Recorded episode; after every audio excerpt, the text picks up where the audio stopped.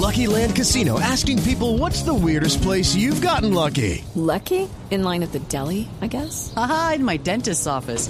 More than once, actually. Do I have to say? Yes, you do. In the car before my kids' PTA meeting. Really? Yes. Excuse me, what's the weirdest place you've gotten lucky? I never win and tell. Well, there you have it. You can get lucky anywhere playing at LuckyLandSlots.com. Play for free right now. Are you feeling lucky? No purchase necessary. Void where prohibited by law. 18 plus. Terms and conditions apply. See website for details.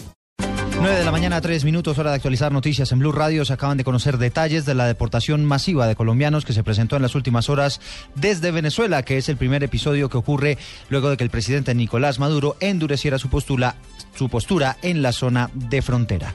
La noticia en Cúcuta, Juliet Caro. A una comisión de migración Colombia fueron entregados los 56 colombianos en la frontera con Cúcuta luego de que se encontraban en San Antonio del Táchira, en supermercados, caminando en las calles e incluso en viviendas y fueron requeridos por las autoridades del vecino país. Al estar indocumentados fueron devueltos a Colombia. Esta sería una de las deportaciones en medio del estado de excepción decretado por el presidente venezolano Nicolás Maduro en cinco municipios del estado Táchira en Venezuela. Desde Cúcuta informó Juliet Cano, Blue Radio. Gracias, Juliet. Vamos ahora a Caracas. En diferentes textos, los expertos en Venezuela están, eh, explicando cuáles son las facultades que le toca al presidente Nicolás Maduro y también a las autoridades locales el hecho de haberse declarado el estado de excepción en cinco municipios del Táchira. Santiago Martínez. Así es, Eduardo. Buenos días. Consultamos a varios expertos en la materia constitucional y lo que tiene que ver con estados de excepción. Ellos, aunque prefieren no hablar de manera oficial hasta no leer completamente el decreto que debe salir publicado este sábado, sí adelantan varias cosas que eh, engloban todo lo que es este estado de excepción. El primero tiene que ver con las garantías y derechos de los ciudadanos, los cuales quedan eh, minimizados. No quedan suspendidos, pero sí restringidos. Es la palabra exacta que ellos utilizan.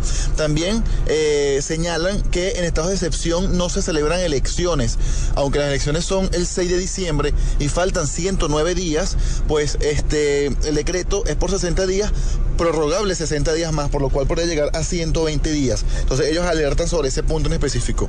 Asimismo dicen que en este decreto que debe ser publicado, como te repito, este día sábado, tiene que estar bien especificado cuáles derechos están eh, restringidos y los motivos por los cuales se llamó este estado de excepción.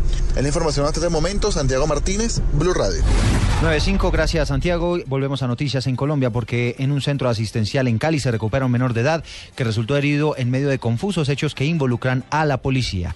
La historia desde la capital del Valle, Nilson Romo. El menor de 17 años de edad se vio incluido en un confuso incidente con la policía. Asegura Ángela Arenas que su hermano, quien se desplazaba en una moto, intentó evitar que la policía capturara a un cuñado comprometido en el hurto de un vehículo cuando fue arrollado por los uniformados. Él pegó contra un tronco que había cerca del sector y ahí fue donde él se golpeó muy fuerte la cabeza, sufrió mucho raspón en los brazos, en las muñecas, en las piernas y pues sobre todo el golpe también en las costillas que fue bastante duro por lo que pues las botas que tienen las policías son, pesadas y le, ahí fue donde le ocasionó el accidente. Al menor de edad, luego de cinco horas de intervención quirúrgica, los médicos le lograron reconstruir parte de su rostro. Por su parte, la policía anunció una investigación disciplinaria en contra de dos uniformados implicados en el hecho. Desde Cali, Nilson Romo Portilla, Blue Radio.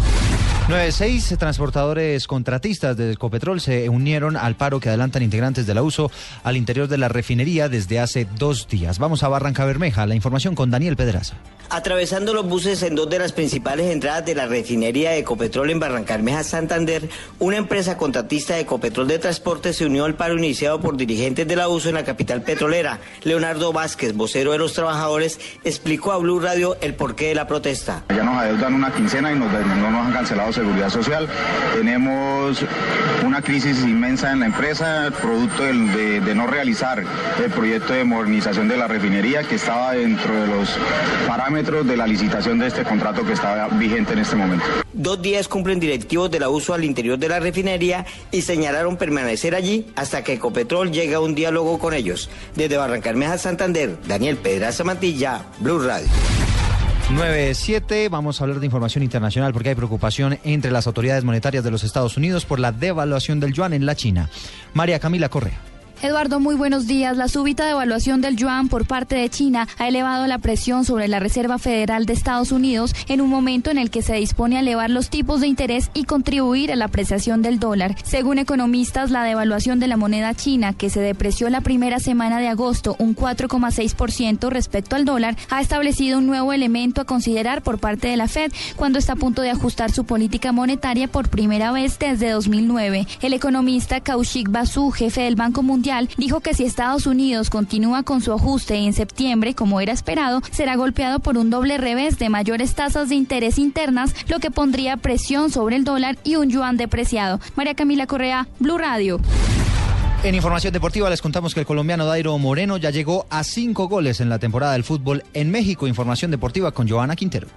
El fútbol mexicano, el delantero colombiano Dairo Moreno marcó el único tanto con el que su equipo, el Tijuana, perdió 2 a 1 con Tigres en la sexta fecha de la liga de ese país. A pesar de la derrota, Dairo Moreno llegó a su anotación número 20 en el Balompié Azteca en 48 partidos y a cinco tantos en la presente temporada. En otro partido, también en México, el mediocampista colombiano Gerson Candelo debutó con el Querétano que cayó 4 por 2 ante el Cruz Azul. En otras noticias, el beisbolista colombiano Edgar Rentería hará parte del Salón de la Fama del Béisbol Latino según anunció la institución. Rentería, que jugó 16 temporadas en las grandes ligas y ganó cinco veces el juego de las estrellas, estará junto a seis beisbolistas más que se destacaron en su carrera deportiva. La ceremonia, que aún no tiene fecha confirmada, tendrá lugar en República Dominicana. Joana Quintero, Blue Radio. Noticias contra reloj en Blue Radio.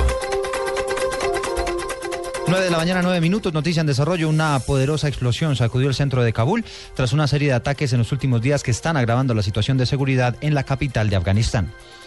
Estamos atentos porque los gobiernos de Corea del Norte y Corea del Sur iniciaron una crucial reunión para intentar poner fin a la grave crisis militar con amenazas de guerra que se ha desatado esta semana entre ambos países. Y la cifra que es noticia a esta hora tiene que ver con los guardacostas italianos que anunciaron el rescate de por lo menos 3.000 migrantes que naufragaron en el Mediterráneo frente a las costas de Libia. Los inmigrantes se movilizaban en al menos 18 embarcaciones.